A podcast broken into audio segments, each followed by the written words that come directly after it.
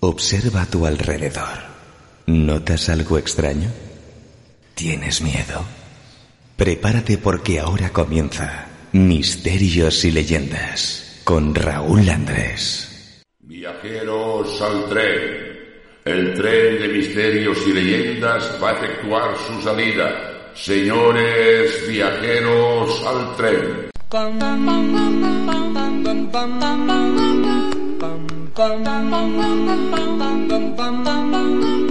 Mr. Sandman, bring me a dream. Make him the cutest that I've ever seen. Give him two lips like roses and clover. Then tell him that his lonesome nights are over. Sandman,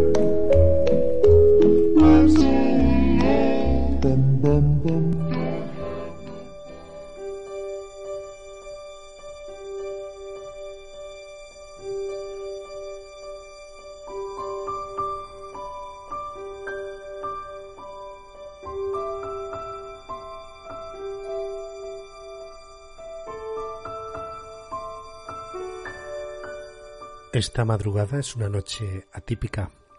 Hoy realizamos un programa especial con un problema que se ha convertido en una pandemia mundial. Esta noche vamos a tratar el COVID-19, conocido como el coronavirus. Muchos son los infectados en todo el mundo y muchas son las vidas humanas que está dejando tras su paso por la población. Es un problema que está tocándonos vivir y como tal nos vemos en la obligación de realizar este programa especial y difundir la información con datos de profesionales en la materia. Hoy no será un viaje fácil en nuestro querido tren. No habrán secciones habituales. Vamos a centrarnos y tendremos en el ojo del huracán al coronavirus.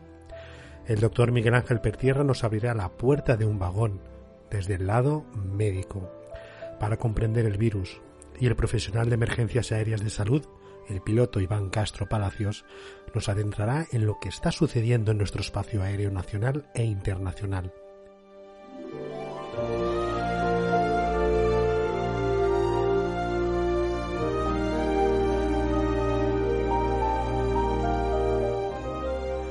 Un programa que realizamos con respeto y dedicado a los enfermos de esta pandemia, a las familias que por circunstancias tienen que estar separadas de sus familias por tener que estar en otros países por causas de trabajo y no pueden reunirse lamentablemente con sus seres queridos. También a los héroes de esta situación, porque también los hay. Ellos son el personal sanitario que están hincando los codos y trabajando algunos turnos de 24 horas para ayudar, sanar y buscar una cura a los ciudadanos y poder frenar esta enfermedad. O a las fuerzas de seguridad del Estado que velan por la seguridad de los ciudadanos y que se cumpla la normativa de quedarse en casa, que desde aquí invitamos a todos ustedes a obedecer y a mantenerse lo máximo posible en nuestras casas, por el bien de nosotros y por el bien de los demás. Pero sobre todo a las víctimas, los miles de muertos que está dejando esta pandemia. Como ven, la actualidad no nos deja vivir el presente. Comienza Misterios y Leyendas con Raúl Andrés.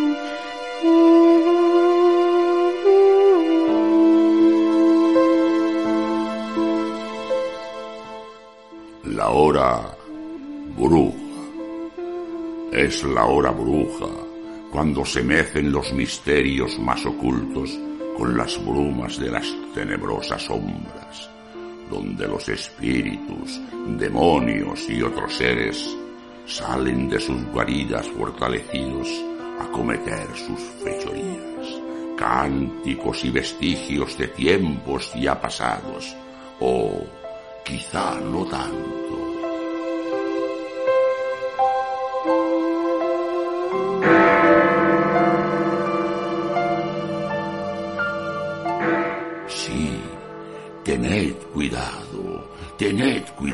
Si camináis solos en la hora bruja. Su poder se hace más fuerte en la oscuridad de la noche.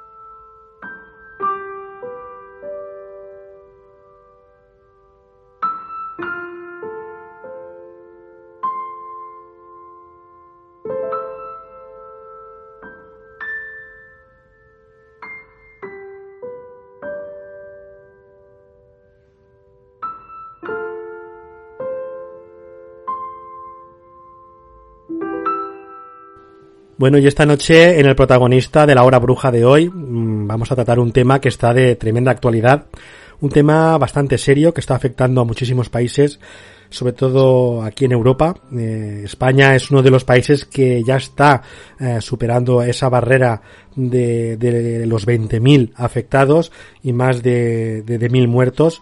Y la verdad es que es una cosa seria y es una cosa que queríamos tratar en el programa, queríamos hacer un especial y qué mejor de la mano de nuestro amigo mm, y compañero, el doctor Miguel Ángel Pertierra. Y primero que nada, pues vamos a saludarle y vamos a que entre aquí con nosotros, aquí a nuestra sala de, de esta noche y entendamos y podamos eh, comprender qué es el COVID-19, ese coronavirus conocido mm, más eh, vulgarmente y que nos aclare esas dudas que podamos tener. Muy buenas noches, doctor Miguel Ángel Pertierra. Buenas noches, Raúl. Y bueno, para tratar un tema que está desgraciadamente de actualidad, que vamos aprendiendo sobre, sobre la marcha, vamos conociendo sobre la marcha y bueno, ahora mismo tienen jaque pues prácticamente a, a, todo el planeta de una forma u otra. Primero que nada me gustaría saber, y yo creo que nuestros amigos oyentes, eh, si no lo saben, pues para que ya empiecen a tomar esas notas, ¿qué es el coronavirus? ¿Qué es el COVID-19? Bueno, el coronavirus, el COVID-19, porque es un tipo de coronavirus, hay distintos tipos, es un beta coronavirus que se detectó por primera vez en, en Wuhan eh, para allá del 8 de diciembre de 2019. La, parece que el origen puede ser el, un mercado de animales en esta ciudad y a partir de ahí se diseminó por diversos motivos. No vamos a entrar en la teoría conspiranoica ni en la, ninguna teoría, sino en la teoría científica y a partir de ahí el germen se ha ido eh, replicando una y otra vez en distintos, en distintas personas, se han ido contagiando. Y bueno, ahora mismo pues realmente es la, la pandemia actual, una pandemia muy importante cuyo índice de mortalidad pues anda entre el 2-4%, pero que su índice de infectividad pues es moderado importante con el momento que estamos hablando pues con casi un cuarto de millón de personas afectadas oficialmente. ¿Por qué digo oficialmente? Porque las dos primeras semanas China, y ha reconocido eso, eh, mm, realmente eh, no dio ningún mensaje de la existencia del COVID-19. De hecho, el, eh, una de las personas, uno de los médicos que, que, ha pasado eh, fatídicamente a, ser conocido, eh, Li Wenliang, eh, mm, oftalmólogo de profesión, eh, detectó en uno de esos chats eh, internos y lo escribió, detectó, como digo, una neumonía similar a la del coronavirus del SARS. El SARS es otra pandemia que hemos tenido de coronavirus en, 2003, al igual que el MERS, otra pandemia que hemos tenido, eh, cuya letalidad ha sido mayor, pero que cuya infectividad ha sido mucho menor. esta, esta infección del coronavirus COVID-19 es mucho mayor. Como digo, fue silenciado, fue obligado, como parece, y parece de película, fue obligado a firmar un documento diciendo que lo que él había dicho, la alarma que él había comentado de que existía un germen que producía una neumonía similar a la que producía el SARS, un coronavirus de 2003, como digo, fue silenciado. Desgraciadamente esta persona, este oftalmólogo de 34 años, falleció. Y bueno, ahí es donde empezaría parte de esa historia negra del COVID-19. Un uh, germen que afecta prácticamente a, todo el mundo, en unos lugares más, en otros menos. Ahora mismo en China parece que se han invertido eh, los números y que desgraciadamente, como digo, está poniendo en jaque a, toda la población mundial y sobre todo la economía. Es uno de estos gérmenes que está afectando tanto a la sanidad como a la economía. Desgraciadamente, también es un germen que, como ocurre, hay muchísimos bulos. También hay muchas críticas a las actuaciones que se están llevando no solamente en España, sino en, otros países. Y bueno, están saltando noticias que desde el punto de vista sanitario, pues de verdad eh, no se encuentra ninguna razón. Desgraciadamente esos bulos, esos mensajes contradictorios, esa personas que, que, que, le está eh, o, que parece que se regodean, esos trolls que están eh, por internet, pues siguen funcionando. También es verdad que estamos viendo actuaciones, pues, mm, que desde el punto de vista científico, pues te están dejando, o a mí, como a otros muchísimos mm, profesionales eh, y especialistas, nos están dejando ojipláticos. La verdad es que es evidente que es una alarma social, es una pandemia mundial, porque está repartida entre todos los países mundiales, eh, básicamente. Pocos ya se escapan de, esta enfermedad. ¿Y cómo se, cómo se ha podido transmitir de, porque parece ser que viene del mundo animal, cómo se ha podido transmitir a las personas? Claro. es un, un germen que parece ser que es transespecie. Hay quien habla porque eh, fue el pangolín, otro la serpiente, otro el murciélago. Parece ser que fue el murciélago el que eh, hizo pues esa transespecie. Alguien eh, comió el murciélago, por lo menos lo que hasta ahora mismo, y, vuelvo a decir, no vamos a entrar en la conspiranoia del laboratorio BSL4 de, de, Wuhan, donde también ellos tenían el coronavirus y alarmas anteriores de 2017 decían que la seguridad estaba, era muy preocupante esa seguridad de ese laboratorio, se encuentra a unos 12 kilómetros aproximadamente de la, de la ciudad de, Wuhan. Como digo, ha pasado a lo humano. En un principio se pensaba, y CDC así lo decía en los primeros escritos, que, que se transmitía aproximadamente a 6 pies, 1,80, 2 metros de, distancia, pero que tenía las dudas que se quedase en la superficie de, de los distintas de los distintos objetos. Eh, hoy se ha visto que una de las principales infecciones que se quedan en la superficie de los del objeto. A partir de la infección en China, el, claro, estamos en un mundo globalizado.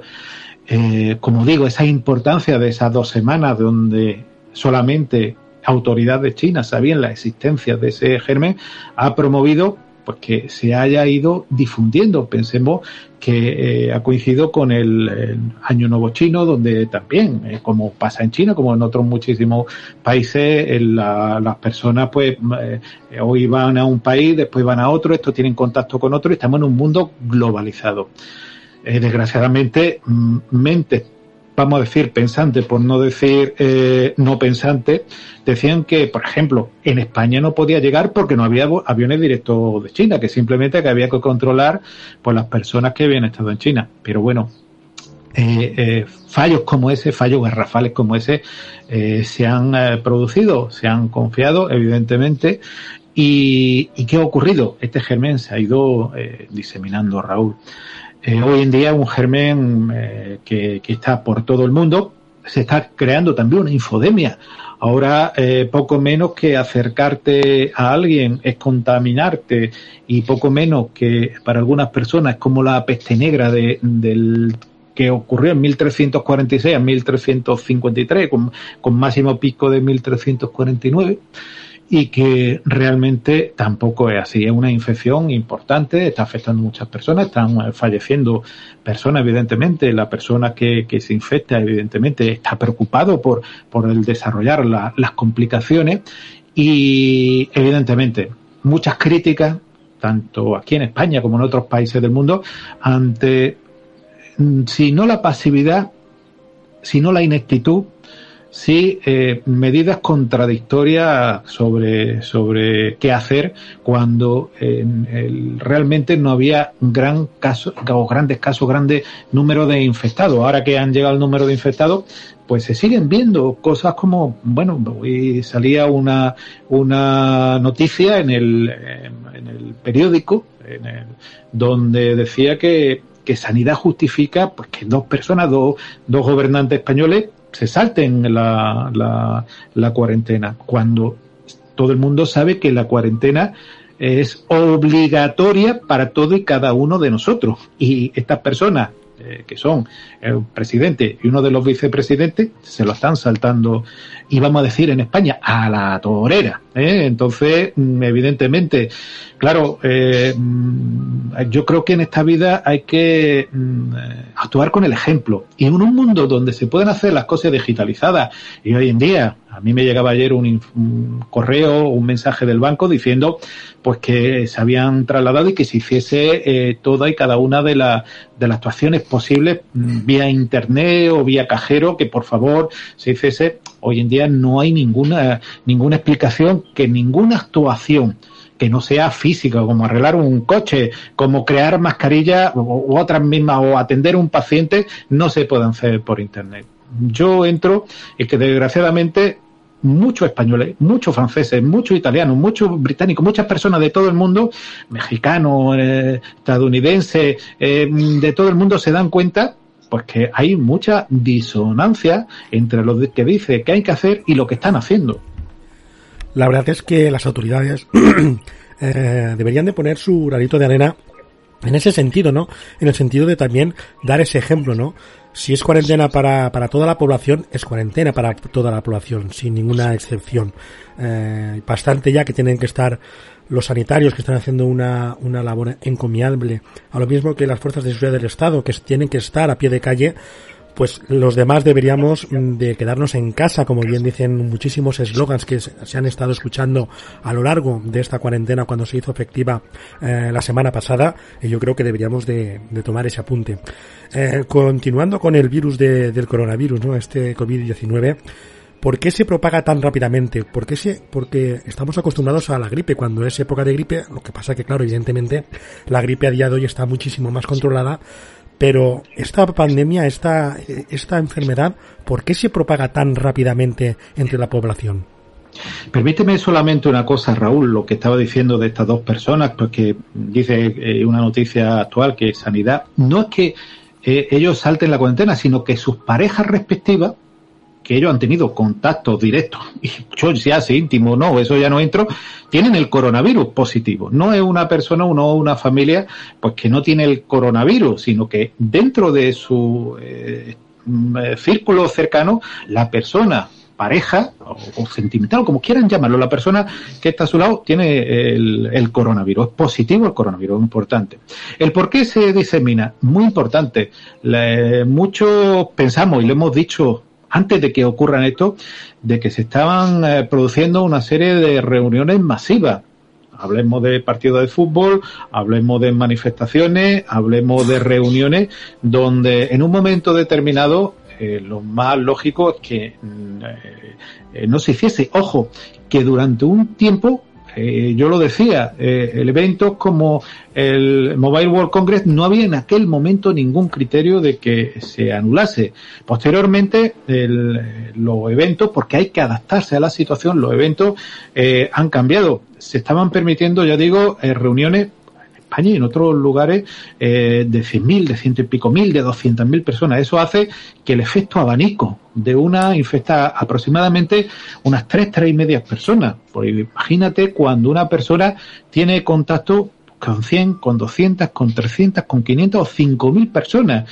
Multipliquen, por favor, los oyentes, y eso, cuando llegan a su casa, infectan a las personas. Ahora mismo hay un estado de alarma, por ejemplo, en España, hoy sea, en el momento que estamos grabando, se ha instaurado también en, en Argentina, en Italia hoy también, otros países, pues como, como Francia, evidentemente, y, y realmente, eh, ¿qué ha ocurrido? Que aunque ahora puedan bajar el número de, de contagio eh, en la base, cuando había que cortarlo, en el momento que había que cortarlo, pues evidentemente posiblemente nos ha hecho. Se está pidiendo que no se critique a las actuaciones, pero es que desgraciadamente estamos encontrando que mm, esas actuaciones no están salpicando a todo y cada uno de nosotros. Eh, ya digo, mientras unos países estaban ya limitando las reuniones a mil o cinco mil, que ya son muchos, en otros países, ya digo, como el caso de España, se permitía reuniones para ciento y pico mil personas, no pasaba nada. Incluso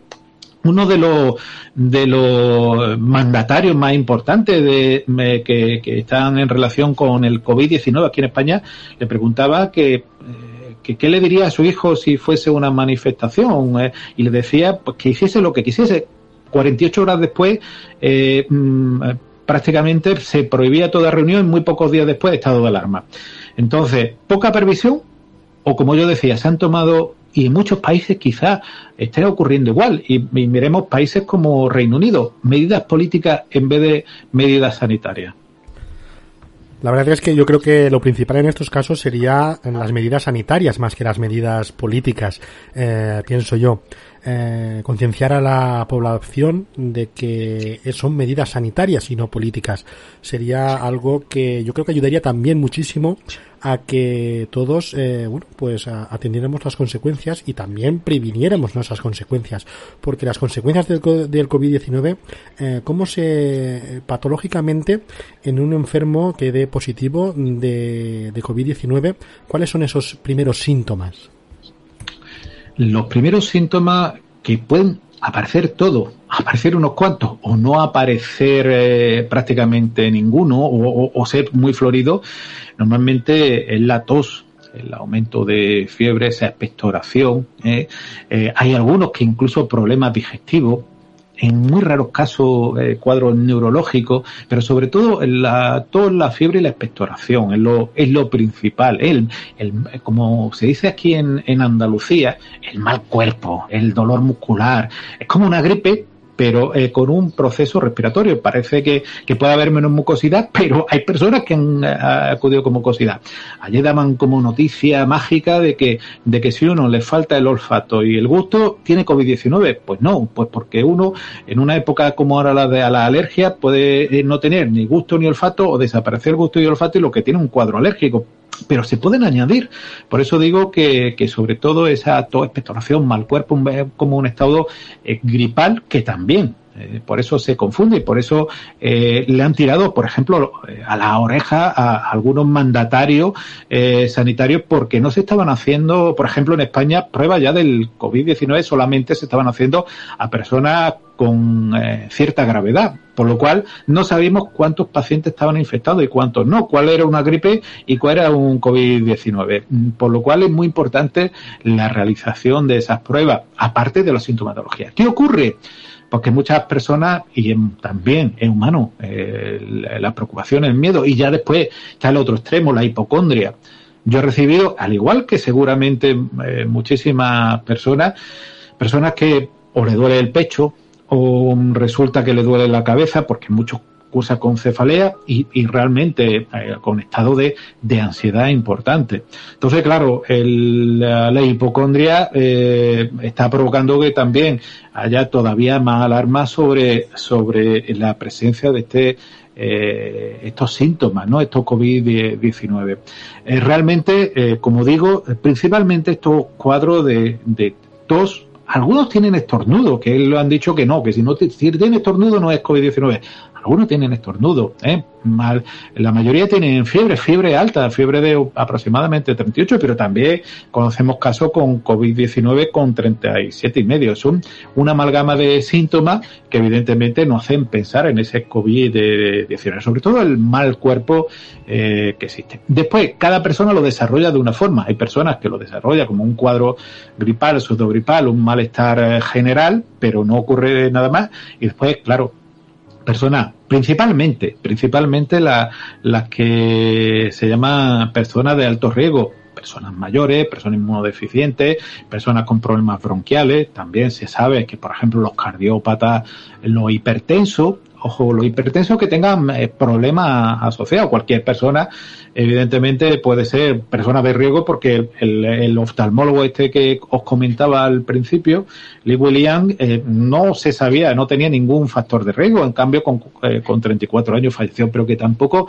entremos en paranoia porque la gran mayoría de personas eh, sobrevive. También es verdad que conforme va aumentando la edad, el riesgo es mucho mayor. Eh, no vamos a entrar en cifras, pero es como eh, lo, lo que todo el cada el mundo y no hace falta ser médico, ni ser epidemiólogo, ni, ni virólogo, pseudovirólogo, eh, sí, porque desgraciadamente ahora aparecen eh, de todo, eh, mm, el, realmente hay que pensar que las personas más debilitadas son las personas que más le va a dañar, igual que le daña más una gripe o le daña más una, una diarrea, por ejemplo, ¿no?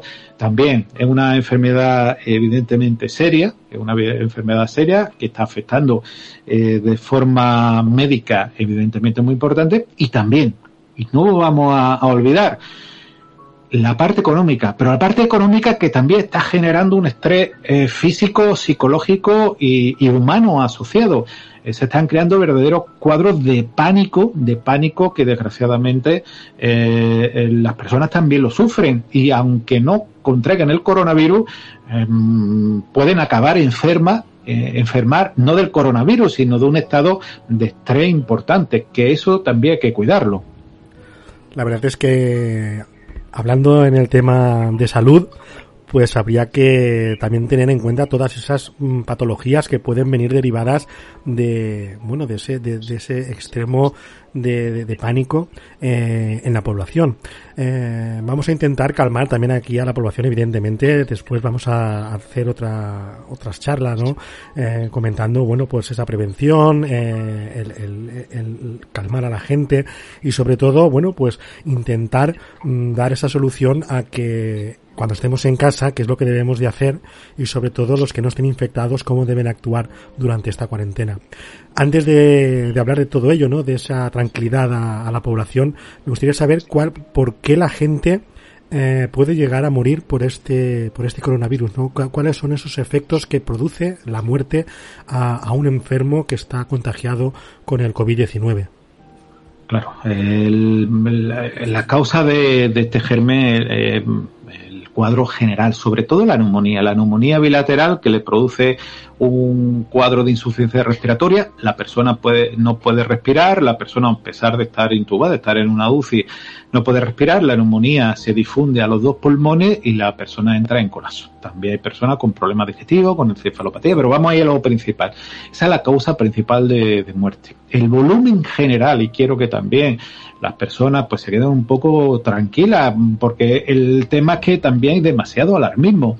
El volumen es entre un 2 y un 4% de fallecidos. Evidentemente, las personas mayores, estamos viendo, por ejemplo, aquí en distintas residencias, pues, tanto en Madrid como en Ciudad Real, que son dos ciudades del centro de la península ibérica, eh, las personas mayores y que eh, evidentemente van a tener posiblemente algún tipo de patología, son mucho más susceptibles a, a tener esas complicaciones. Pero claro, pensemos que si tú, tu cuerpo lo somete a un estrés y tienes una cardiopatía, pues evidentemente va a tener más riesgo. Si tú eh, tienes cualquier otra patología asociada, va a tener más riesgo. Se está tomando inmunosupresores por un eh, cualquier problema o corticoides, pues también va a tener ese, ese, ese factor de, riesgo. Pero sobre todo, como tú bien dices, hay que tranquilizar también al personal. No hay que ser alarmista. Desgraciadamente, muchos medios de comunicación sacan las campanas de aquí vamos a morir todos. Y que, y el otro día me lo preguntaban. ¿Vamos a morir todos? Mi respuesta, y por favor, quiero que no corten ni un segundo. Sí, vamos a morir todos. ¿Del coronavirus? No. ¿Eh? Más claro se puede decir, eh, o sea, más, más claro no se puede decir, más fuerte se puede decir. Morirán las personas porque desgraciadamente, y es terrible, ¿eh? no hay que desdramatizar tampoco, es terrible y también habrá que pedir responsabilidad de aquellas personas pues que estén eh, siendo irresponsables pues con el manejo del coronavirus, de, de, de esa infección y que ojalá haya una crítica y autocrítica, que quizás sea mucho más difícil. Pero como digo, el, eh, ayer me, un amigo, compañero de, la radio, me preguntaba, ¿tú crees que superaremos esto? Yo digo, no lo creo, estoy convencido. La capacidad de resiliencia, que es la capacidad de un ser eh, humano, la capacidad de un grupo, pues de ser como el ave fénix, rebrotar de esa ceniza, va a ocurrir. Si ocurrió en la Edad Media con la peste negra ha ocurrido pues con la con la gripe de 1918 ha ocurrido pues con otras pandemias que han ocurrido evidentemente está también. El precio tanto es vida como económico evidentemente principalmente en vida mm, desgraciadamente estamos viendo que ya es alto. Entonces hay que intentar poner todos los medios que tenemos siglo XXI para cortar esta eh, infección uno de los temas eh, por el que surgió el pánico ¿no? entre la población fueron esos picos de tiempo, ¿no? Eh, me explico. Eh, viendo las gráficas de cuando, por ejemplo, en Italia, que fue el primer país después de China donde más se registraron esos esos casos ¿no? de positivos en, en COVID-19, eh, se veía la gráfica visiblemente que hacia un espacio de tiempo eh, automáticamente subía un pico de infectados pero luego llegaba a mantenerse hasta que volvió a subir a la fecha de hoy de que estamos en más de 40.000 infectados en Italia. En España el, el, pánico vino porque esa, esa línea temporal de, de infectados y de tiempo eh, subió mucho más rápida que en Italia. Entonces, la población, eh, te lo digo porque me han llegado preguntas a redacción de, del programa de varios oyentes en el tema de, de, de, este, de, esto, ¿no? Eh, o sea, en el sentido de que aquí el pico subió mucho más rápido en, en menos tiempo e incluso en días anteriores a los que sucedió en Italia. Es decir, estos picos eh, que suben mm, pueden llegar a, estabilizar, a estabilizarse o es seguro que se van a estabilizar y habrá un momento de que ya no sea una, un pico que continúa subiendo hacia arriba, sino que se estabiliza e incluso eh, continuará bajando, ¿no? O esperemos que vaya bajando eh, porque ya, bueno, eh, habrán enfermos que sean dados de alta y ya no tengan problema de, de estar contagiados con el COVID-19. Claro, esa es la gran pregunta. ¿Se va a estabilizar? Sí, y hasta que llegue a desaparecer. Múltiples son los factores que harán que, que llegue a, desaparecer. Evidentemente, bueno, aquí en España, para aquellos que lo escuchen de aquí en España, el que escuche desde fuera saben que la, las posibles diseminaciones de cualquier germen es como lo que se llama una campana, una curva que puede ser muy aguda hacia arriba, muy alta y que caiga pronto, una curva menos alta que vaya siendo más horizontal pero más, más larga. Evidentemente, cuanto antes se corte esa curva, sea donde sea, menor número de infectados. ¿Qué ha ocurrido en países como España? Porque, y lo decía, eh, desgraciadamente una de las personas que arengaba a, a, asistir a, lugares de encuentro, desgraciadamente, o que cada uno hiciese lo que quisiese, desgraciadamente, como digo, pues que eh, él mismo lo decía, si se hubiera hecho dos días antes, mmm, pues se hubiera evitado muchas infecciones. ¿Qué ha ocurrido?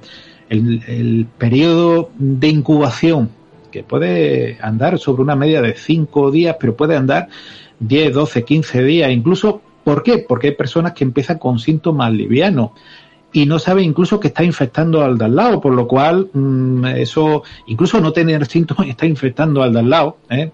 Como digo, el, esos eh, elementos que, que, que, que, no se sabían, ¿Qué ha ocurrido? Pues que han hecho que se dispare el número de, infectados. Ese tiempo de incubación que ha ocurrido, pues evidentemente mm, eh, ha hecho que se dispare ese número. De hecho, eh, la cifra, y ahora mismo, pues precisamente cuando salga el programa se habrán quedado antiguas. Estamos, por ejemplo, en España cerca de los 20.000 casos oficiales, y digo oficiales, y os voy a explicar ahora por una razón, y más de mil fallecidos. Inaceptable, evidentemente. ¿Por qué digo oficiales? Porque una de las cosas pues que ha intentado, pues, mm, eh, o en España, como ocurre también en otros lugares, pues no hacer análisis a aquellas personas mm, sugerentes de síntomas o que tengan síntomas sugerentes de la enfermedad. ¿Qué ha ocurrido? Ha dicho la OMS. Tenéis que hacer los análisis, tenemos que saber cuántos están infectados de verdad no solamente por la clínica, porque claro, la clínica mm, depende un poco del criterio de, de como hay una obra de, del hermano Fernández Moratín, si no recuerdo mal, que se llama el cura de manga estrecha o el cura de manga ancha. Depende de quién lo analice, pues eh, como la botella medio vacía, medio, medio llena. Entonces es posible que ahora al hacer mucho más eh, análisis salgan muchos más afectados.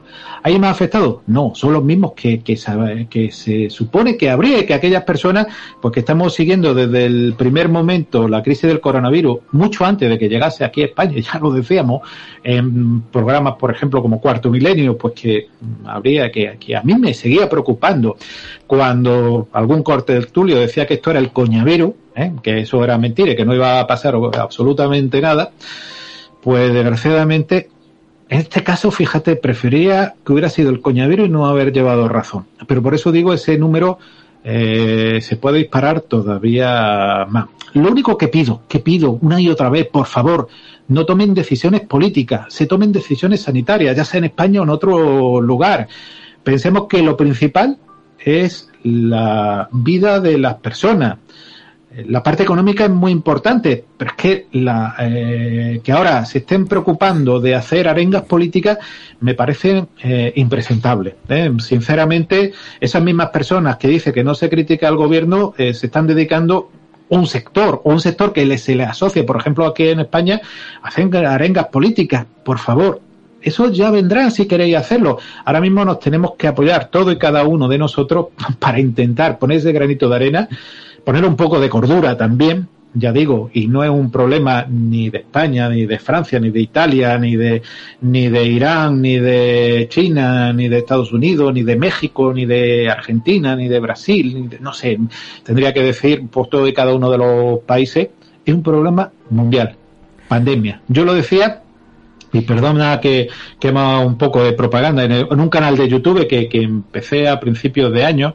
que se llama Doctor Pertierra, la rueda del misterio, donde el primero, uno de los primeros programas que emití, decía coronavirus, la pandemia ha llegado, bueno, críticas de todo tipo, mm, gente que, que hoy pues, se están pegando golpes en el pecho, que son los grandes mm, eh, eh, gurús de, de la pandemia, gente muy cercana a esas personas, pues que se saltan la, la, las cuarentenas, pero personas muy cercanas criticaron eso de llamarle pandemia pues yo no tengo, yo no soy un gurú ni tengo, ni tengo la bolita de cristal. Si hay unos datos que son los R0, que después esta persona lo ha sacado donde indica el número de infectividad y que indicaba que esa infección podía convertirse en una pandemia. Desgraciadamente, señores, seamos serios, por favor, por favor, seamos serios.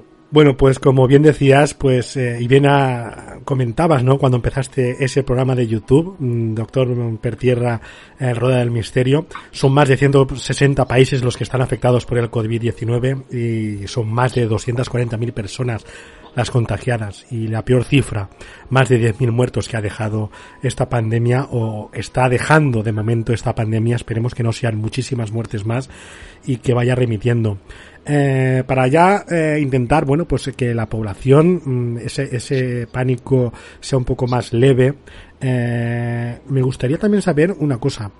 Eh, ¿Afecta a quién, a, qué perfil de la población afecta más? ¿A los niños, a, los jóvenes, a los mayores o a los de avanzada edad?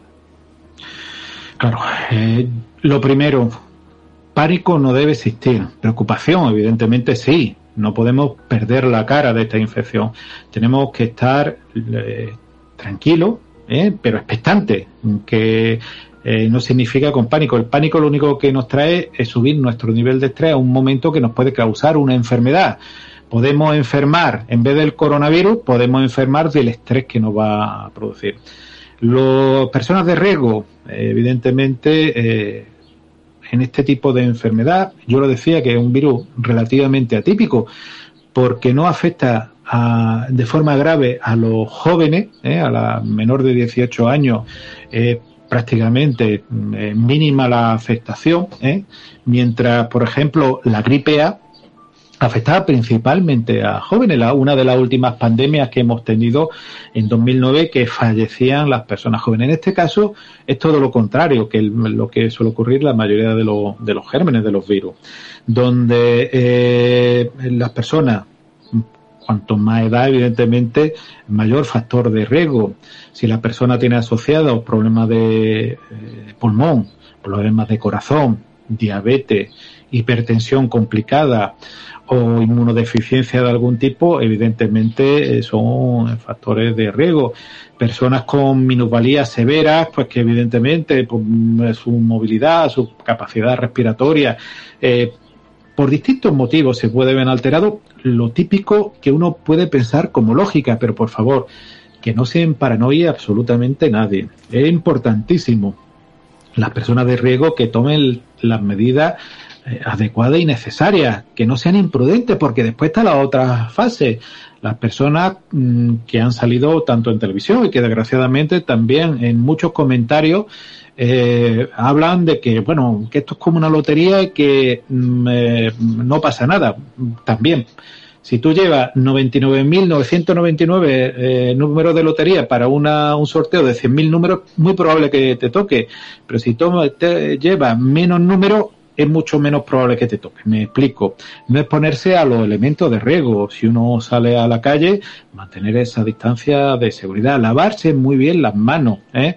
Aquellas personas que hayan tenido la suerte de obtener mascarilla, digo la suerte o la previsión o, bueno, lo que sea, de tener mascarilla, bueno, cuando estén en un lugar cerrado, yo lo comentaba precisamente el otro día en el canal, pues que lo utilicen, lo utilicen con cordura en el domicilio, si nadie sale, no hace falta llevar mascarilla. Todo y cada uno de nosotros, evidentemente, eh, estamos en el mismo ambiente.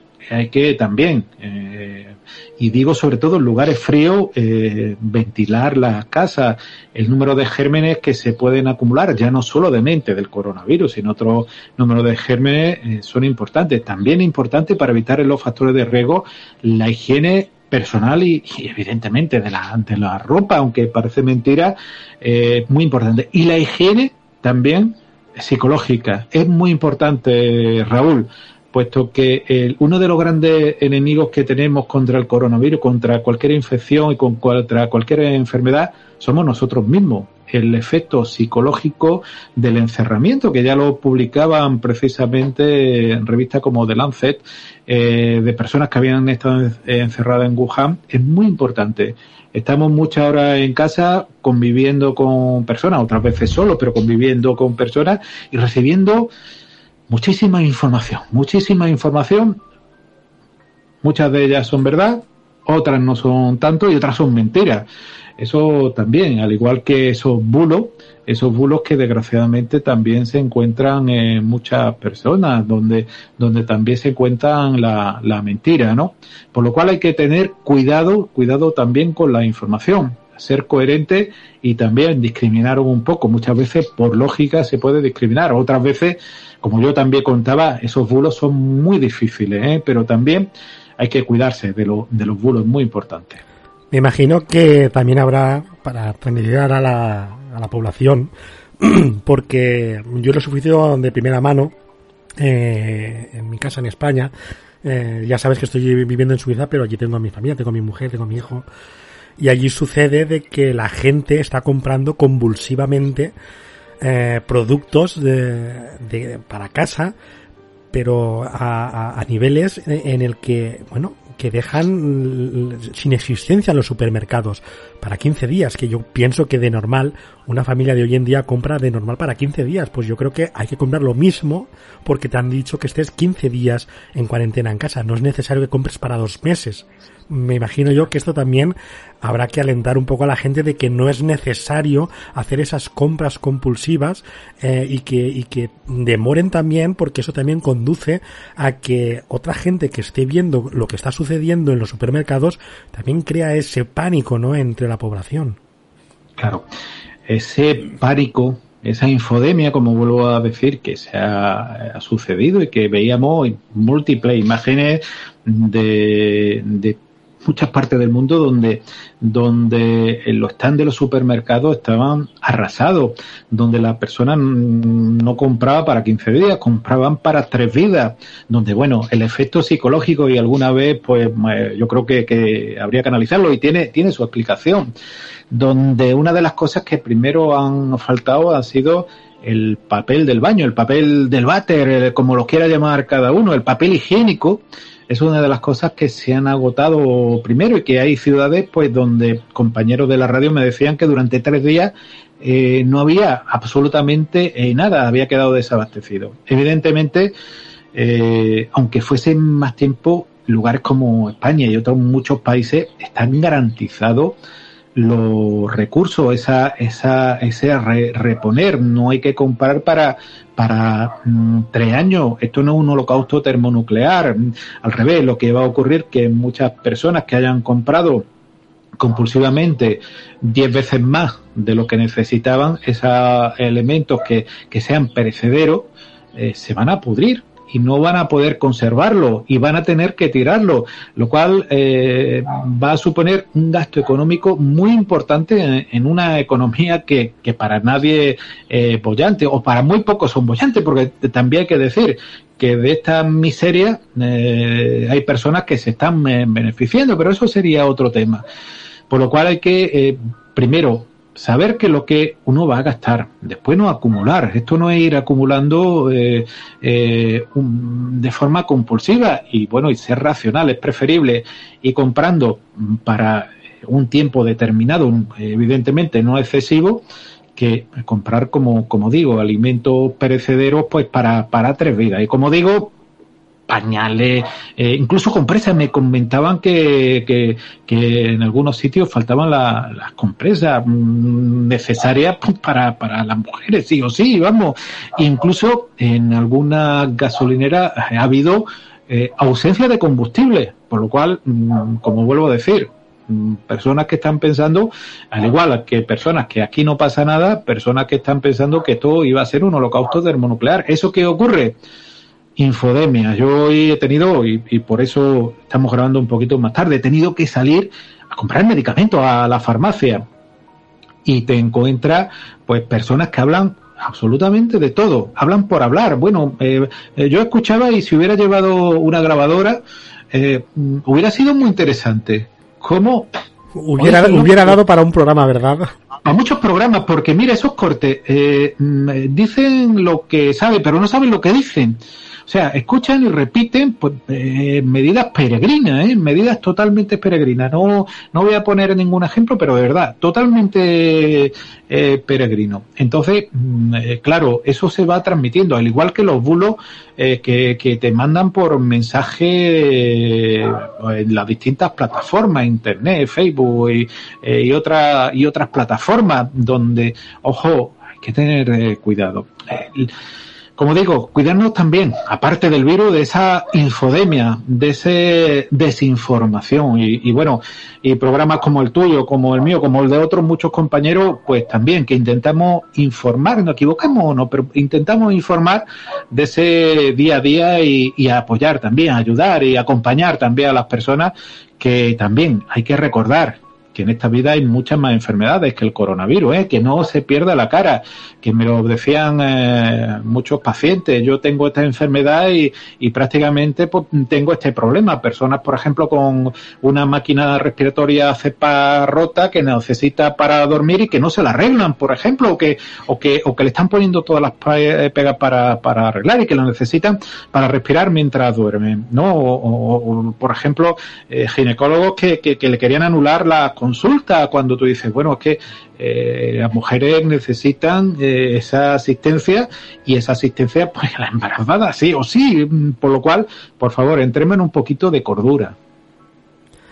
Yo creo que deberíamos de entrar todos en esa cordura y nosotros que estamos aquí delante de los micrófonos, bueno, pues divulgar esa buena información y no hacer esos spoilers y, y mandar esa, esa intranquilidad, ¿no? Es contar lo que sucede, eh, darle la importancia que se merece porque realmente es un caso muy importante y muy serio eh, porque están tomando medidas drásticas que sí no estamos acostumbrados a, verlas o no estamos acostumbrados a tenerlas tan cerca pero que hay un problema mm, yo creo que entre todos debemos eh, remar poner nuestro granito de arena para que frenar esta pandemia que, que, ha surgido, eh, sin nombrar ya el caso, por qué, ni cómo, ni cuándo, ni dónde, porque ya lo hemos hablado, y la población ya está harta de también de escucharlo, pero sí dar esa tranquilidad y esa coherencia de intentar, bueno, pues que no haya más contagiados y refrenar en nuestro país y espero que igual que a los otros de más de 160 países que están contagiados, que también refrenen esa, esa pandemia y entre todos podamos eh, salir airiosos y que los científicos, que son los que ponen esa parte eh, de la ciencia para que, bueno, pues en un futuro no muy lejano eh, pueda haber una vacuna y que en futuras, si puede ser mejor, no, pero si en futuras pandemias o en futuras infecciones por el coronavirus bueno, pues eh, haya una solución y no sea tan tan serio y haya sido tan dramático como está sucediendo estos días eh, en básicamente, bueno, pues todo el mundo, ¿verdad, Miguel Ángel?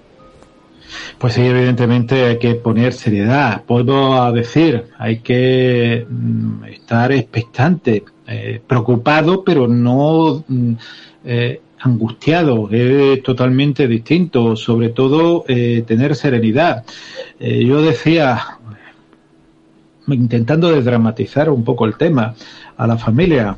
Cuando mm, yo me preocupe en exceso, preocuparos vosotros. Pero mientras tanto, evidentemente, esto no es ninguna broma, ni es algo que no existe, esto es algo que existe, pero bueno, eh, al igual pues que ha ocurrido con otra pandemia y que ojalá, y ojalá, y tú lo has dicho, ojalá aprendamos todo y cada uno de nosotros, porque evidentemente la parte de los gobernadores tienen que poner las medidas, vuelvo a decir, sanitarias y por favor no políticas, el, todo y cada uno de nosotros tenemos que poner nuestro granito de arena, no saliendo a la calle si no hace estrictamente falta, protegiéndonos y, y bueno, no poniendo en peligro a, a, los demás, eh, no difundiendo bulos, no eh, contando esa mentira, porque ya aparte del bulo está ya la mentira dolosa, donde la persona lo que va a intentar hacer daño para, para crear miedo. Eh, yo creo que y vuelvo a decir, es algo serio, eh, Raúl, pero hay que transmitir tranquilidad, transmitir que es una época que nos toca, eh, como se dice aquí en Andalucía, agarrarse los, machos, apretarse bien el cinturón y bueno, eh, aguantar, como igual que cuando te viene una ola en el mar hay que aguantar para, para no ahogarse, pues exactamente igual.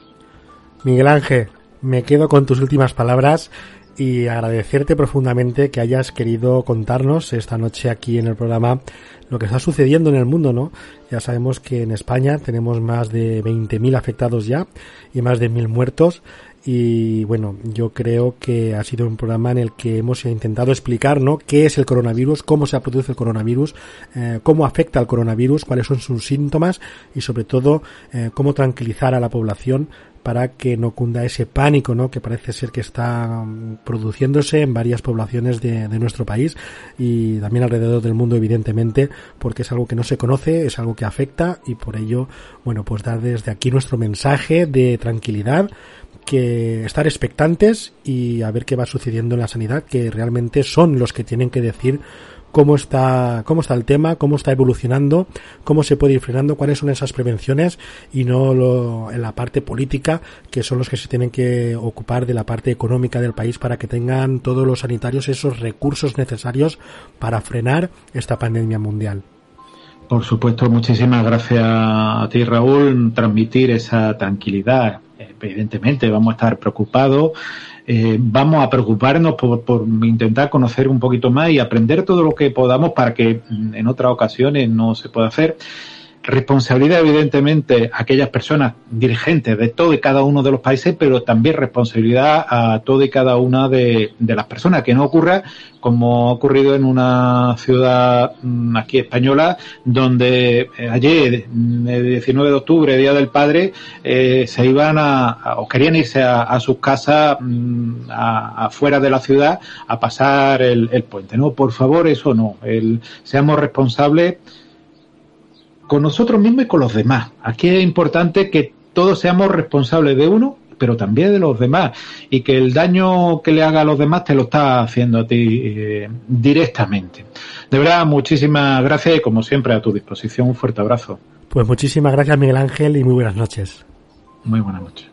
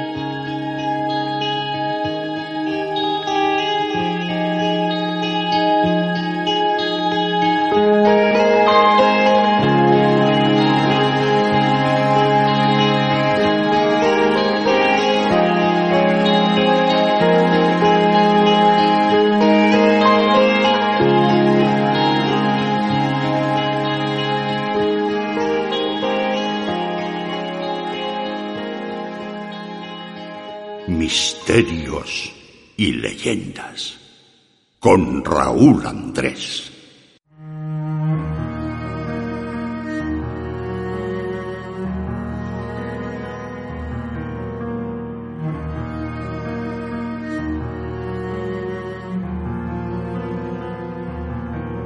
Bueno, y después de haber escuchado al doctor Miguel Ángel Pertierra, tenemos aquí con nosotros a otro profesional, en este caso de la aviación. Como ya conocerán, él es Iván Campos Palacios. Y primero que nada, pues vamos a darle la bienvenida para que nos cuente también esas pequeñas dudas ¿no? que tenemos y qué es lo que se está haciendo en el tema aéreo en nuestro país. Pero primero que nada, muy buenas noches, don Iván. Muy buenas noches, Raúl. Pues nada, encantadísimo de, volver a estar contigo, aunque sea desgraciadamente pues para hablar de, de este tema. Y, nada, Iván a secas. El don todavía no me lo merezco. bueno, pues Iván, encantado de que en, en Extreming, ¿no? Pues eh, hayas entrado esta noche con nosotros para abordar un tema que yo creo que está de, de plena actualidad, por desgracia, que es el tema del COVID-19, ¿no? Este coronavirus, como se conoce vulgarmente, y todos conocen perfectamente ya a estas alturas, ¿no? Eh, en el tema aéreo, que es el tema que nos concierne en estos momentos con tu intervención, eh, nos gustaría saber cuál es ese protocolo a seguir en el mundo de la aviación cuando hay, mm, como está viendo en estos momentos, una pandemia mundial. Bueno, eh, estamos viviendo una situación muy jodida, hablando en plata, en el mundo de la aviación. hay que tener en cuenta que hemos superado con creces una crisis que, que llegó a esta sociedad en el 2001 cuando fueron los atentados del 11 de septiembre y vivimos eh, una época en los días ya posteriores a los atentados en los que el sector de la aviación comercial mundial eh, se vino abajo, se vino a pique. eh, desaparecieron miles y miles de empleos, miles de trabajadores se quedaron en la calle, cientos de compañías cerraron. Es cierto que muchas compañías aprovecharon para hacer limpieza en sus plantillas. Eh, muchas de estas limpiezas, entre comillas, pues no estaban justificadas y ahora nos enfrentamos con una crisis todavía eh, muchísimo peor, muchísimo más grave. Es un ataque muchísimo más duro, es eh, un enemigo invisible, no, no lo vemos, no son terroristas, no van armados, no derriban aviones físicamente, pero sí derriban nuestra economía, que es eh, pues el pilar fundamental en el que se sustenta casi nuestro mundo capitalista hoy en día, ¿no? Y, y bueno, haciendo un poco frente a, a esta situación, eh, es cierto que eh, nuestro espacio aéreo ahora mismo no está cerrado, por ejemplo, pero sí está eh, bastante restringido. De hecho, Europa ha cerrado también pues sus fronteras por primera vez en la historia. Va, vamos a tener aproximadamente unos 30 días en los que se va a controlar muchísimo la entrada Mm, en la Unión Europea, tanto por tierra, mar o aire, de, cualquier persona que venga fuera de nuestro continente. Somos ahora el foco eh, máximo de contagio en el mundo entero, superior a China ya, por ejemplo, y eh, se controla muchísimo todo tipo de pasajero que entre, por ejemplo, por vía aérea. Eh, ahora mismo están autorizados a entrar en Europa los residentes o los ciudadanos europeos que pertenezcan pues a cualquier país del bloque europeo, sobre todo porque tienen derecho a volver a casa y bueno pues a regresar a sus casas. No los podemos dejar tirados por ahí, ¿no? Se incluye a los españoles, que parece que ahora los españoles pues somos eh, los peores, ¿no? Fuera eh, en el resto del mundo porque somos un, un foco principal de, de contagio. Es eh, muy dura la situación, sobre todo porque en las últimas horas eh, Italia ha, alcanzado el pico ya de, muertes en un solo día, con más de 600 muertos en un solo día. En España hemos superado los mil eh, fallecidos, hay más de 20.000 contagiados y hay que tener muchísima precaución con estas cifras porque es gente que ha sido testada, o sea, se le ha hecho la prueba. Hay miles y miles de personas que pueden tener ya el virus, no está confirmado porque no tienen las pruebas hechas y posiblemente eh, ese nivel de contagios tenga pues detrás eh, un cero más. ¿Qué hacemos ahora mismo en el sector de la aviación pues para contrarrestar un poco eh, este tipo de, de, medidas? Pues bueno, lo primero es proteger a un estamento que es base en nuestra profesión, que son los controladores aéreos. Eh, es cierto que hay que proteger a todo el mundo, eh, es cierto que estamos viviendo un panorama en este momento en el que los auxiliares de vuelo, las tripulaciones de vuelo, los pilotos de las aerolíneas que siguen volando porque siguen repatriando gente están 100% expuestos, no cuentan con material suficiente, eh, no se les permite o no pueden o no tienen eh, eh, mascarillas y guantes suministrados, porque increíblemente ayer escuchábamos que hay aerolíneas que ni siquiera se los daban porque eso daña su imagen, daña la imagen de un tripulante en cabina. O sea, es más importante que esa zafata guapa, ¿no? De las que conocemos toda la vida, pues lleve una mascarilla. Es más importante que no la lleve que que la lleve y pueda asustar a un pasajero. Me parece de, locos, ¿no? Pero es cierto que otras muchas empresas no tienen, no tienen material para proteger a sus auxiliares de vuelo. Son eh, un fuerte foco de contagio porque se están pues relacionando con todo el pasaje continuamente y pueden transportar el virus de, un lado eh, al otro. Eh, el tema de los controladores aéreos es muy sencillo. Eh, los controladores aéreos ejercen una función de control del espacio aéreo que cada controlador tiene asignado pues un determinado volumen de trabajo a una determinada área de nuestro espacio aéreo y eh, son difícilmente reemplazables. ¿Por qué? Porque si un controlador se pone enfermo en un centro de control, se va a poner en cuarentena a todo ese centro de control. Eh, no vale que un controlador de Madrid se ponga enfermo y recuperemos uno de Barcelona y lo traigamos al día siguiente. Eso no vale. Los controladores no son intercambiables. No se puede traer tan fácilmente a una persona que no está habituada y entrenada en un área de control para dirigir esa área de control nueva donde no suele eh, operar. Hay que darle un entrenamiento, hay que cualificarlo, no es así de sencillo. Eh, son ahora mismo trabajadores irreemplazables, por eso están prácticamente blindados y eh, se está sometiendo a un estricto control higiénico y sanitario a, este eh, estamento.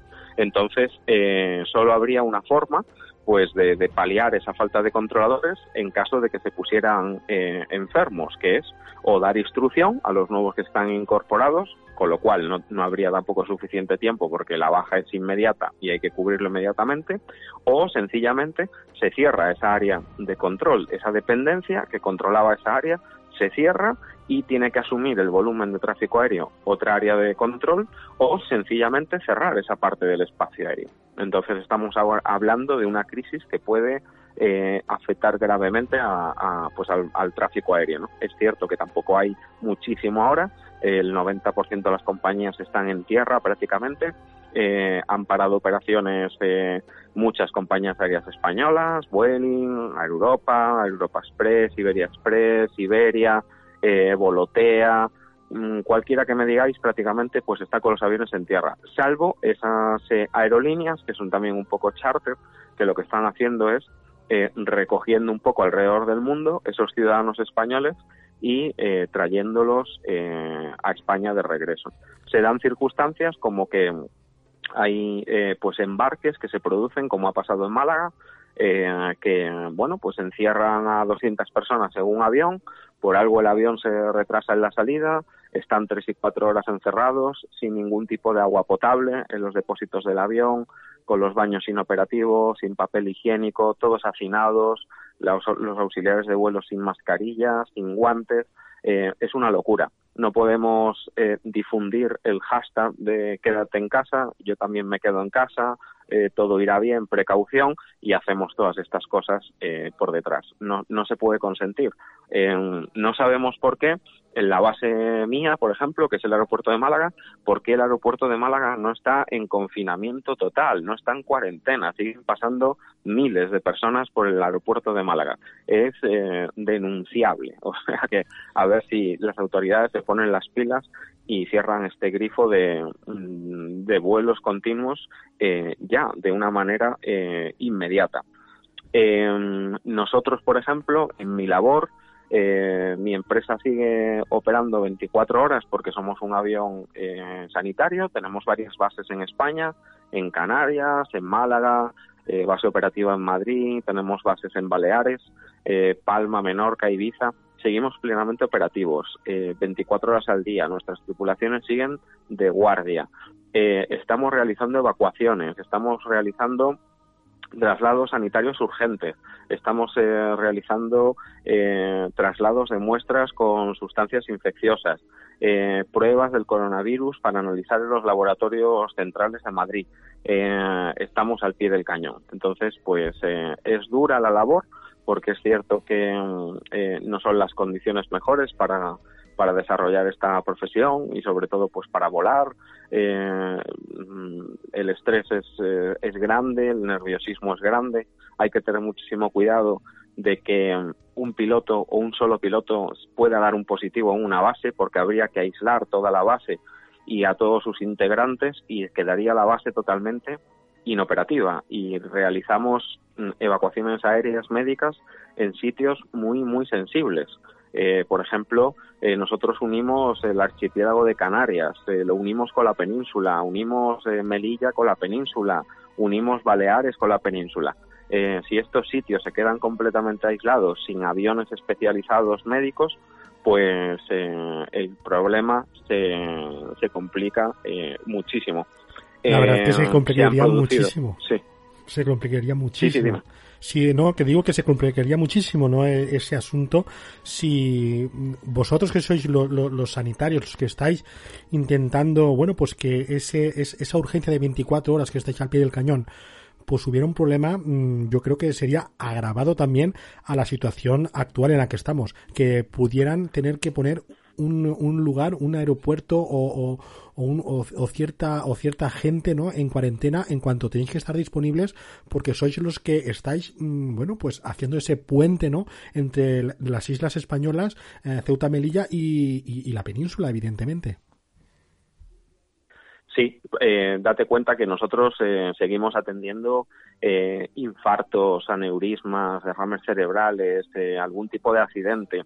Eh, no solo existe la enfermedad del coronavirus ni esa dolencia en este momento. Eh, la sanidad sigue su, su, curso normal con esta grave excepción que está colapsando los sistemas eh, sanitarios de nuestro país, que están prácticamente eh, desbordados ya. Entonces es muy crítico y se nos ha pedido por parte de la empresa que sigamos, eh, que extrememos las precauciones al máximo. Tenemos todo tipo de equipos de protección para que nadie eh, sufra ningún tipo de contagio. Tenemos un montón de procedimientos específicos a la hora de operar con pacientes enfermos de coronavirus, etcétera. Eh, es eh, esencial que, la, que nuestra labor y la de otras empresas también que existen en España que hacen este tipo de vuelos, eh, eh, bueno, es esencial que sigan operativos eh, al 100% eh, 24 horas. ¿no? Eh, hay una consultora aeronáutica muy conocida en el mundo que tiene sede en Sydney que se llama CAPA, es el Centro para la Aviación, eh, que ha dicho y ha alertado que si nadie lo remedia, si los gobiernos y la industria no ponen una solución urgente que se basa prácticamente en, poner dinero encima de la mesa, eh, prácticamente todas las aerolíneas eh, del mundo a nivel global eh, prácticamente van a estar en la quiebra a partir de mayo. Eh, date cuenta que hay muchísimos aviones que no están volando, hay muchísimos aviones que están a la mitad de su capacidad o muchísimo menos y se necesitan medidas urgentes para paliar esta situación. Han llegado en los últimos días un montón de ERTES encima de la mesa. Es cierto que no son despidos definitivos, pero son despidos temporales que ponen a muchísimos trabajadores en la calle. Y bueno, pues, eh, pues pasar a cobrar una nómina muy bajita de la que depende tu familia, pues hay familias que con 800 euros eh, que van a cobrar del paro no van a salir adelante. Entonces, eh, esto requiere una medida urgente, eh, vital, o sea, inmediata. Se ha calculado que las pérdidas en el mundo de la aviación, eh, por ejemplo, eh, en los próximos meses van a ser aproximadamente entre 113 mil millones de dólares y 120 mil millones de dólares. Se hablaba inicialmente de 29 o 30 mil millones de dólares. Imagínate cómo se ha disparado y las pérdidas pues eh, son exponenciales también a, al número de casos que se van detectando y al avance de esta de esta eh, enfermedad, ¿no? Entonces ahora mismo vivimos un, un punto bastante crítico en, en, la aviación. La verdad es que es un momento crítico, ¿no? Tanto para la aviación como para muchísimos comercios. Pero bueno, la aviación es un es un punto en el que eh, nos sirve muchísimo a toda la población para esos viajes, ya no mm, simplemente de placer, ¿no? De viaje de, de, de, vacaciones, sino también porque necesitamos ese medio de transporte para trabajar e incluso para medidas sanitarias. Es un, es un, método de transporte muy rápido en el que en un problema médico urgente puede trasladarse perfectamente de una ciudad a otra en, en escasos minutos o, o, en pocas horas, ¿no? Depende de donde sea el lugar de, de residencia y el lugar de donde hay que, que llevar a ese enfermo. Eh, me gustaría Raúl, que nos comentaras. No te escucho, no ah, te escucho nada. ¿Me, escu me, escu ¿Me escuchas ahora mejor? Ahora, ahora, ahora. Vale, perfecto. Es que estamos teniendo un poco de problemas con, con, las, con las comunicaciones. Se ve que está todo claro. el mundo sí, eh, con internet y está todo saturado, pero bueno, lo entendemos. Que te estaba comentando que, que, eso, que deberíamos de, de, de, poner ese granito de arena todos para que no se, no se paralice ¿no? Eh, el tema aéreo, igual que otros sectores ¿no? de, de, trabajos que son importantes para, para, el bienestar de la población. Ahora nos gustaría que nos comentaras eh, también eh, el, el, protocolo a seguir si en un avión se detecta algún pasajero con síntomas de, de portar el coronavirus. ¿Cuál sería el procedimiento que deberían de hacer la tripulación de, de la aeronave? Bueno, el procedimiento es eh, muy sencillo. Si por algo se detecta una persona infectada en un avión, eh, lo principal es eh, aislarlo, dejar unas filas eh, solamente para, para ese pasajero, dejar un solo baño para que ese pasajero pueda usarlo eh, debería de estar en contacto solamente un tripulante de cabina de pasajeros con ese pasajero, preferentemente el que haya tenido eh, contacto con él eh, o el último contacto con él, y, bueno, pues extremar las medidas de higiene a bordo del avión, limpiar todo lo que se pueda en cuanto a manos, cara, etcétera, y todas las superficies que se vayan tocando en la medida que se pueda, desinfectando lo que se pueda hasta que se llegue eh, a tierra y, por supuesto, notificar al aeropuerto eh, más cercano cualquier tipo de desvío, a operaciones de tu compañía, eh, etcétera, ¿no? extremar las precauciones tripulantes también a la hora de acercarse y hablar con esa persona eh, con mascarilla, con guantes, con todas las, con todas las eh, protecciones que pueda haber a bordo.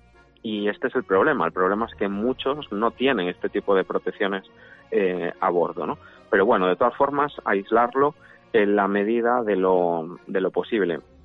Es curioso porque cuando ya se han restringido los, los viajes ahora en avión, las aerolíneas están usando eh, una medida que se llama eh, la medida de las eh, de las dos o el procedimiento de las dos filas, ¿no? Se descubrió hace tiempo que los contagios a bordo de los aviones se realizaban de manera casi directa cuando una persona que iba contagiada se lo pegaba a la persona que tenía en su lateral, a los dos pasajeros, iba rodeado de personas eh, en las dos filas o en la fila de delante o en la fila de detrás. Entonces las compañías hoy en día están empezando a guardar como mínimo dos filas de distancia entre personas porque se garantiza que de esta forma es eh, muchísimo más eh, difícil ¿no? que, una persona pueda contagiarse. ¿Cómo se descubrió esto? Esto sucedió porque hubo un caso el 25 de abril de, del 2009 que eh, la, OMS, la Organización Mundial de la Salud, detectó eh, un brote en México de gripe porcina, la gripe, la AH1N1. ¿no? Eh, ese, ese brote de gripe,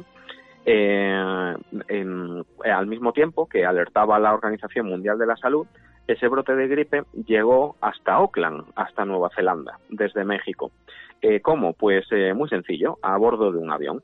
Entonces eh, hubo un Boeing, un 747 de una, de una compañía americana que procedía de San Diego, de los Estados Unidos, con 400 pasajeros a bordo, llevaba una veintena de estudiantes que habían estado en México, en el norte de México, y cuando estos estudiantes se suben al avión, había eh, estos 20 estudiantes, entre ellos nueve, que ya estaban contagiados con esa, con esa gripe.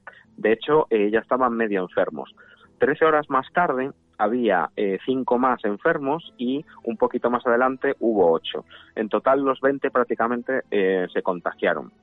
En la siguiente semana, eh, más de mil personas en, en, Nueva Zelanda tuvieron que ser completamente hospitalizadas y al final se convirtió en una pandemia. De hecho, murieron 50 personas en, en Nueva Zelanda y al acabar el año 2009 el 18% de la población de Nueva Zelanda estaba eh, totalmente contagiada con la gripe porcina. Eh, se estudió eh, este caso y se supo que todas las personas que se infectaron en, en el avión no estaban a más de dos filas de distancia de alguno de esos estudiantes enfermos. Subieron una serie de estudiantes enfermos inicialmente al avión y eh, los que estaban a no más de dos filas de distancia, el resto de esos estudiantes se contagiaron de esos primeros, ya fuera hacia adelante, hacia atrás o hacia los laterales. Eh, se supo por las investigaciones de la Organización Mundial de la Salud que el único punto de donde podía venir esa, ese contagio en Nueva Zelanda era de esos pasajeros de, ese vuelo. Entonces, eh, al final, después de los análisis, se supo que las gotas expulsadas al toser o al estornudar, eh, al final pues eh, eran dispersadas en el aire y a esas personas cuanto más cercanas eh, más posibilidad de contagio había para que para que se las pegaran no entonces se conoció o se bautizó esto como el procedimiento o la norma de, de las dos filas. Y además influía muchísimo la posición en la que estaban los pasajeros sentados. De hecho, eh, se dedujo de este estudio que los pasajeros que estaban pegados a las ventanas del avión eran los que menos probabilidad tenían de contagiarse, ¿Por qué? No es que fuera más seguro ese sitio, sino es que sencillamente las personas que van sentadas en los laterales del avión, en las ventanillas, normalmente tienen un pasajero o dos a su lado antes de poder salir al pasillo, con lo cual esas personas salen mucho menos al pasillo porque quieren o intentan molestar mucho menos, salvo que sea pues para ir al baño, etcétera, ¿no? Entonces se reduce mucho el movimiento de esas personas pegadas a las ventanillas del avión y al final se reduce el número de contagiados eh, en este tipo de, casos, ¿no? En esas posiciones. También es cierto eh, por estos estudios se ha sabido que, pues sí, hay muchas enfermedades que se pueden transmitir a través del aire acondicionado del avión, pero es cierto que este tipo de virus eh, eran los que menos se contagiaban a través de los filtros de aire de, los aviones y prácticamente en esos movimientos no se dieron eh, ningún tipo de caso que no fuera por un contagio pues directo, ¿no? ¿Qué hicieron los médicos y los investigadores de la Organización Mundial de la Salud? hicieron un análisis y eh, estudiaron pues eh, una serie de vuelos de mm, una docena de vuelos y al final eh, estudiaron los movimientos de cada pasajero en el vuelo. Si se levantaban a coger algo del portaequipaje si iban al baño si tocaban con las manos algún reposabrazos alguna bandeja el respaldo de los asientos etcétera eh, al final, pues eh, lo que dedujeron era que este tipo de enfermedades respiratorias lo que hace es que se contagian eh, por el contacto cercano o por el contacto casi directo. Y analizaron, y después de analizar la situación, llegaron a la conclusión de que esas personas situadas dos filas por delante, dos filas por detrás o sentadas a los lados de un enfermo directamente, tenían un 80% de probabilidades de ser infectadas. De hecho, en ese estudio eh, hubo 1.540 pasajeros que, que, entraron en el estudio, un 38% no se levantó de su asiento, otro 38% lo hizo una vez, un 13% lo hizo dos veces y un 11% lo hizo más de dos veces. Eh, cuando la gente se levantaba prácticamente era para ir al baño, no era para pasear por el avión ni, ni nada de eso, ¿no? Entonces, pues alrededor del 80% de los que tenían asiento en el pasillo se levantaron, el 60% de los que están en la fila media, digamos si son tres asientos, eh, se levantaron, el 60%, y solo 4 de cada 10 eh, se levantaron, solo 4 de cada 10 de los que estaban en las ventanillas, en los asientos de ventanilla del avión. Se tomaron muestras, además de, aire, se tomaron muestras de puntos clave de la cabina, como lo que te dije antes, reposabrazos, mesitas, em, em, cabezales de los asientos, la puerta del baño, etcétera, y eh, no se detectó ningún tipo de infección, salvo en esos casos de la doble fila, eh, esos casos que estaban muy muy cerca de esos pasajeros que principalmente eh, estaban contagiados. Y el resumen de todo esto, Raúl, es que eh, la probabilidad de que un pasajero se contagie durante un vuelo es baja, cerca del 3%. Fíjate si es baja. Sin embargo, si el, porcentaje sube al 80%, sí tenemos la mala suerte de estar sentados directamente al lado de la persona contagiada, en la fila de delante o en la fila de detrás, o en esos dos asientos eh, laterales, al lado como dije, ¿no?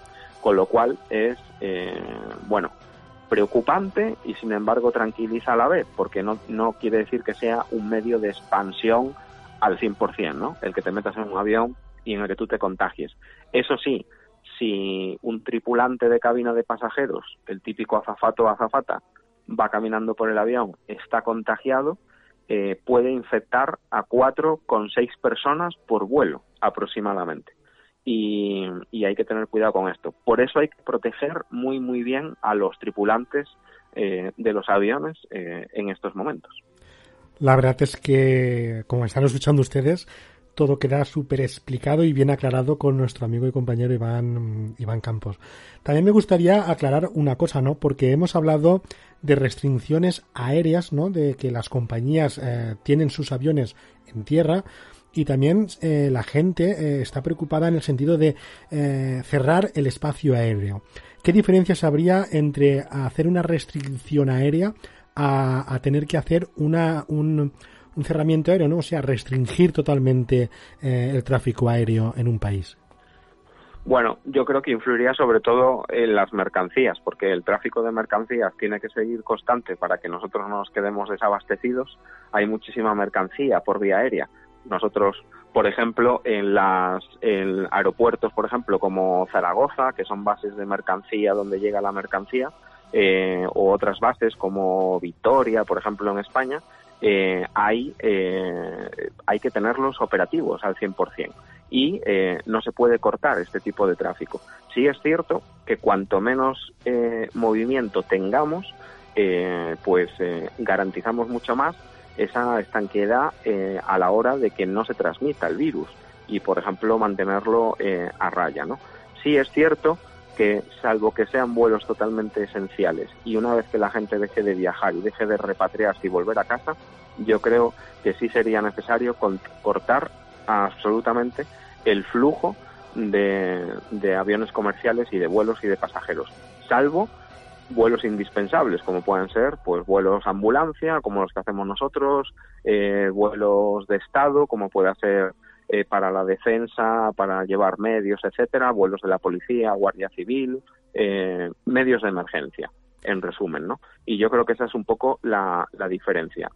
Creo que es difícil eh, tomar esa decisión, pero creo que es eh, bastante necesaria. ¿Crees que sería necesario por, por lo menos cortar todo tráfico aéreo comercial? Creo que sí sería necesario, lo repito, y lo indispensable.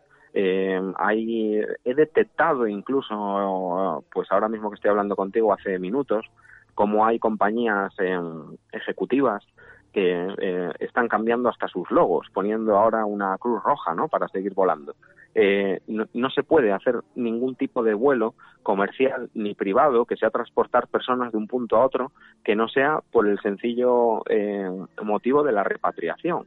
Y hay una serie de servicios mínimos que han puesto las compañías aéreas para intentar mover eh, el mínimo de gente posible, sobre todo en zonas como Canarias, Baleares, etcétera, porque no podemos dejar completamente aisladas las islas. Es cierto que hay que tener el máximo control, pero al 100% no se puede eh, cerrar, ¿no? Eh, esas puertas. Pero eh, no se debe de hacer ni de permitir esto. No se puede seguir volando a la torera. Es, transportar el virus de un lado al otro. Y es cierto que habrá territorios, entre comillas, un poco vírgenes, que todavía pues tengan muy pocos casos o casi ninguno, y es tan sencillo como llevar el virus de un sitio a otro. Al final lo vamos a esparcir de mala manera y todo lo que no sea esencial no se debe de realizar. Pero bueno, te lo demuestra que el noventa y pico por ciento de las compañías en este país han cesado vuelos. Fíjate flotas como las de Ryanair, que han puesto eh, los aviones en tierra al completo y son flotas con cientos de aviones. Y, bueno, en este momento prácticamente a las tripulaciones españolas se les ha dicho que mínimo tres meses lo normal, seis meses de espera y los han mandado a casa algunos hasta julio o agosto para empezar. Bueno, pues como escuchan ustedes, la situación aérea tampoco está exenta, ¿no? De, del problema que está, bueno, azotando, ¿no? Eh, tanto España como tanto Francia, Italia, bueno, toda Europa y básicamente todo el mundo. Pero que yo creo que debemos de seguir en la lucha eh, amigo Iván, y creo que debemos todos eh, fomentar ¿no? esa, esa, esa preocupación, dejarla un poco de lado, eh, estar expectantes, ¿no? como decía nuestro compañero Miguel Ángel Pertierra, no estar expectantes a ver qué es lo que está sucediendo, a ver qué es lo que está pasando, a ver si remite, a ver cuándo se va viendo ya esa luz ¿no? al final del túnel, y entre todos, bueno, pues eh, movernos, como bien decías tú, y volar lo menos posible para no propagar más eh, el, problema que tenemos con este COVID-19 y que, bueno, que las autoridades pronto empiecen a poner ya esas esas pesquisas para que todo sea eh, favorable, favorable para la, para la población y que tengamos, bueno, pues muy pronto esa cura y que vaya remitiendo ya eh, el virus y podamos hacer vida normal, aunque tardemos, bueno, pues yo calculo que nos han dicho unos 15 días, pero por lo menos el mesecito yo creo que no nos lo va a quitar nadie, ¿verdad? Seguro que no. Bueno, pues querido Iván, muchísimas gracias por haber intervenido esta noche, habernos aclarado cómo está el mundo aéreo en esta, en esta pandemia del COVID-19 que está afectando a todo el mundo y te agradezco enormemente que hayas querido eh, en streaming no entrar en el programa de esta madrugada, en este especial del coronavirus. Pues muchísimas gracias a ti, Raúl. Eh, encantado de estar contigo y, analizar para tu programa la, situación y nada, a, a, vuestro servicio y aquí seguimos al pie del cañón para todo lo que necesitéis. Pues buena guardia, amigo, y buen servicio. Muchas gracias. Y un fuerte abrazo. Muchas gracias, Raúl. Un fuerte abrazo.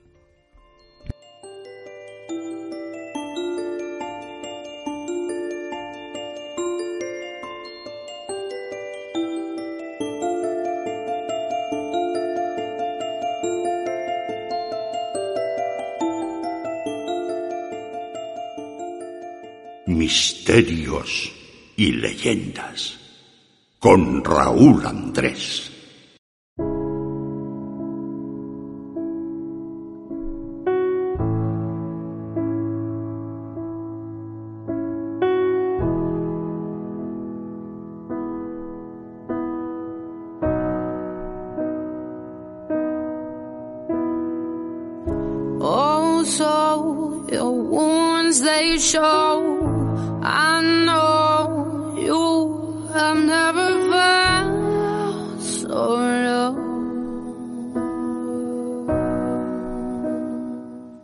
Este sea quizás uno de los programas más difíciles e inimaginables que podríamos llegar a realizar.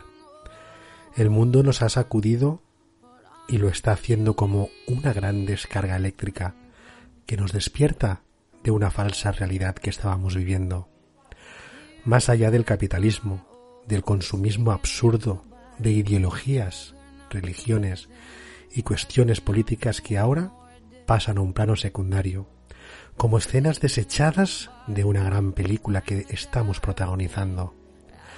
Quizás en mi esperanza alberga la ilusión de que todo esto nos sirva para algo bueno, quizás para cambiar como especie, quizás para luchar y no rendirnos valorar más a los que nos rodean. ¿Cuál es de importante el calor que nos ofrece un abrazo, un apretón de manos, una mirada? Esas miradas que hoy son de preocupación, de miedo, de cansancio, de aquellos que cuidan de nosotros, que abandonan a sus familias para proteger a las nuestras, de los que vivimos confinados en casa por el bien nuestro, pero sobre todo por el bien de los demás. De las familias que estamos separadas por la distancia, de los que están solos y enfermos, de los que están en primera línea de fuego sin protección, de todos y cada uno de nosotros. La solidaridad es la mejor cura que tenemos ahora a nuestro alcance. No nos queda otra. El camino a recorrer es largo y doloroso, seguramente, y arrasará con muchas cosas que teníamos por supuestas. La supervivencia como humanidad es lo único que importa ahora. Ya habrá tiempo para pedir responsabilidades. Todo aquello a lo que casi no le dábamos importancia, hoy la cobra entera. La labor humanitaria y solidaria contra este gran pequeño bicho que nos ha trastocado la vida tal y como la conocíamos. Nos hará más fuerte, estoy seguro. Es lo único positivo que podemos desear de esta jugarreta. Es una lucha sin precedentes en nuestra etapa. Es lo que nos ha tocado vivir. Al igual que en otros momentos de la historia les tocó vivir a otros. Hemos salido de muchas. Está la vida sobre el tablero y saldremos de esta. Tengamos fe y protejamos a aquellos que son más vulnerables. Merece la pena intentarlo. Y cuando nos veamos, podremos decir, lo conseguimos.